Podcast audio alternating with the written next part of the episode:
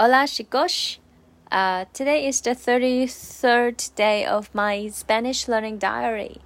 Today we learned how to gossip in Spanish. It's very interesting. And according to the teacher, um, Spanish seem to really, uh, you know, in, uh, they are really into gossiping.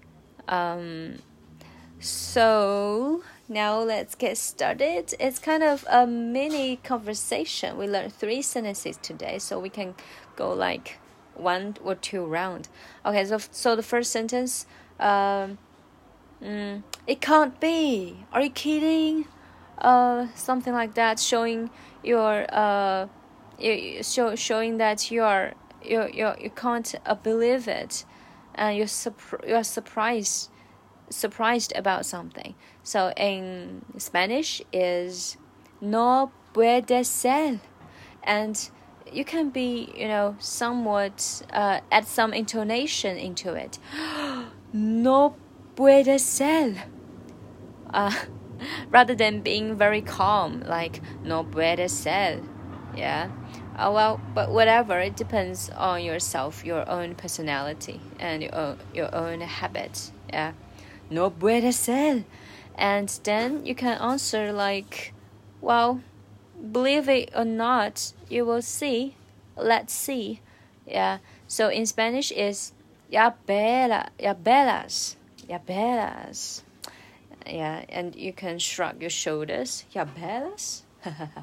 yeah, something like that. You can add some intonation into it.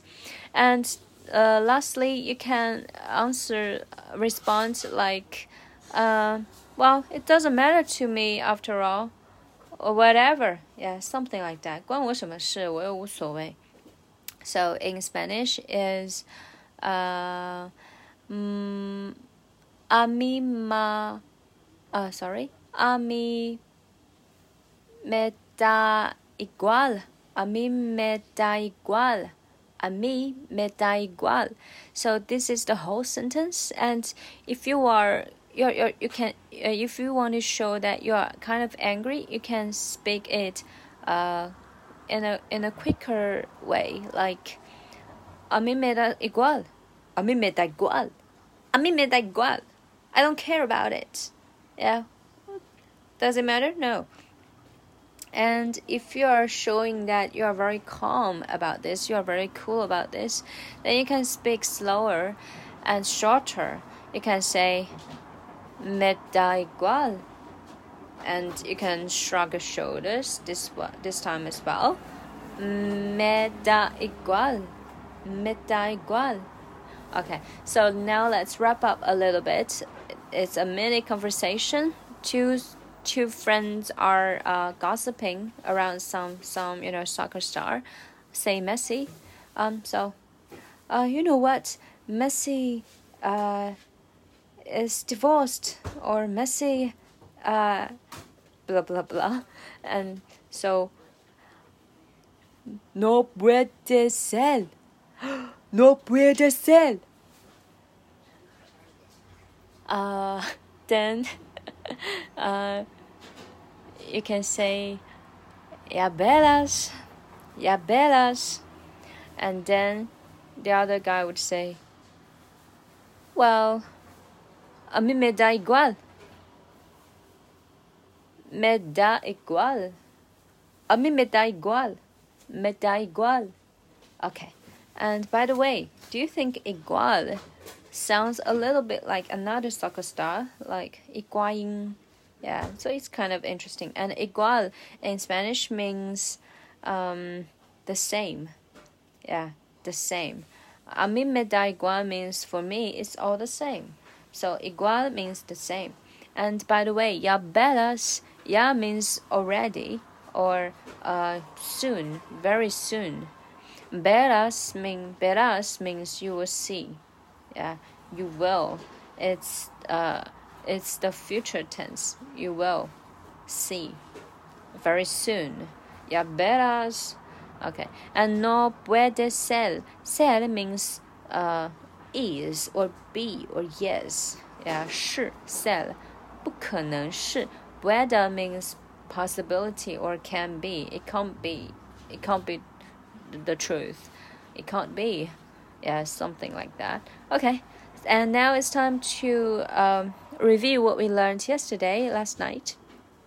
So we learned uh, how to say say something in in, in Spanish.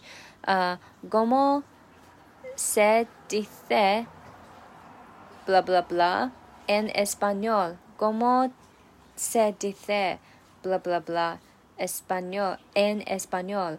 Also, you can say how to say this in Spanish and use your finger pointing at something. Then you can say como se dice esto esto esto en español. Como te dice esto esto. Como como se dice esto en español.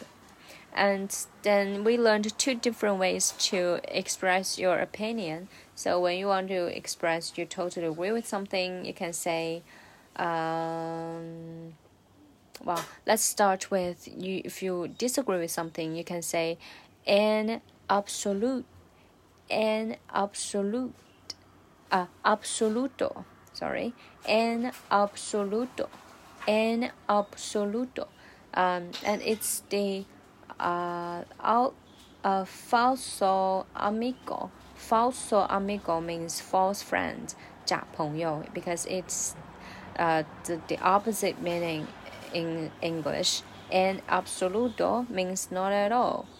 Um, and if you want to say you agree with something, you can say estoy de acuerdo. De acuerdo. Also, you can say de acuerdo and sometimes if you say de acuerdo, uh, it doesn't necessarily mean that you agree with someone. It's just because you want to skip this topic and uh, and jump to the other one.